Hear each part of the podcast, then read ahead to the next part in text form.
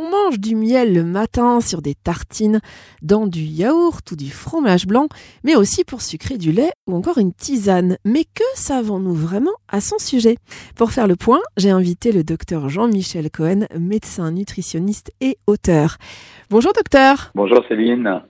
Docteur, euh, le miel est très bon l'hiver pour lutter contre les infections. Alors, est-ce que c'est vrai ou est-ce que c'est faux? C'est un peu vrai dans la mesure où il y a probablement une activité antibiotique du miel, donc euh, il peut agir pour euh, les infections, notamment rhinopharyngées, mais ça sera jamais suffisant pour lutter réellement contre une infection euh, moyenne ou sévère. Alors j'ai entendu dire qu'on pouvait désinfecter une plaie avec du miel, c'est ce qu'on fait notamment dans, dans certains hôpitaux. Alors est-ce que ça c'est vrai ou est-ce que c'est faux? Alors c'est vrai et la raison est très simple, c'est qu'en général les bactéries que vous avez lorsque la plaie est infectée, elles se nourrissent du sucre du miel. Donc euh, elles vont finalement euh, être absorbées par le miel et en même temps elles vont rester à l'intérieur du miel, donc ça marche. Mais si on a une autre solution pour euh, avoir un effet antiseptique, vaut quand même mieux le prendre plutôt que de se badigeonner de miel. Hein. Alors j'ai lu également dans un article qu'il existait du miel blanc, mais également du miel noir. Alors je ne connaissais pas du tout. Euh, c'est une info, une intox. Qu'est-ce que c'est que le miel blanc et qu'est-ce que c'est que le miel noir, docteur? Non, c'est vrai, il existe des miels noirs. En réalité, on leur prête des propriétés qu'ils n'ont pas réellement.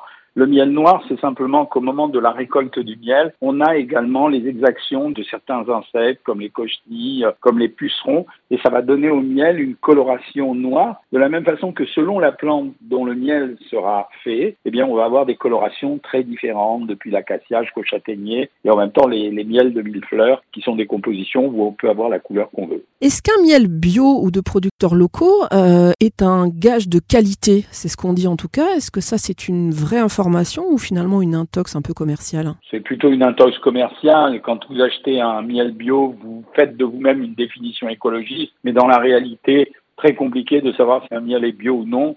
Euh, les abeilles, c'est pas comme des drones qu'on dirige, elles vont un peu boutiner là où elles veulent. Donc, euh, il y a sûrement un soin plus important qui est apporté à la production du miel mais de là à dire qu'il y a une différence significative, non. Le miel ne se conserve pas longtemps une fois ouvert. Est-ce que c'est vrai ou pas? Non, c'est pas tout à fait exact. Ce qui va se passer, c'est qu'en fait, il y, a deux produits dans le miel. La plupart du temps, c'est le glucose et le fructose.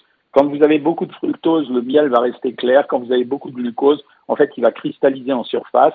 Les gens pensent que euh, c'est un produit qui n'est pas consommable. En réalité, si on arrive à le remuer assez régulièrement, on pourra le consommer. Le miel serait un excellent cosmétique, alors appliqué en crème, en masque ou sur des boutons.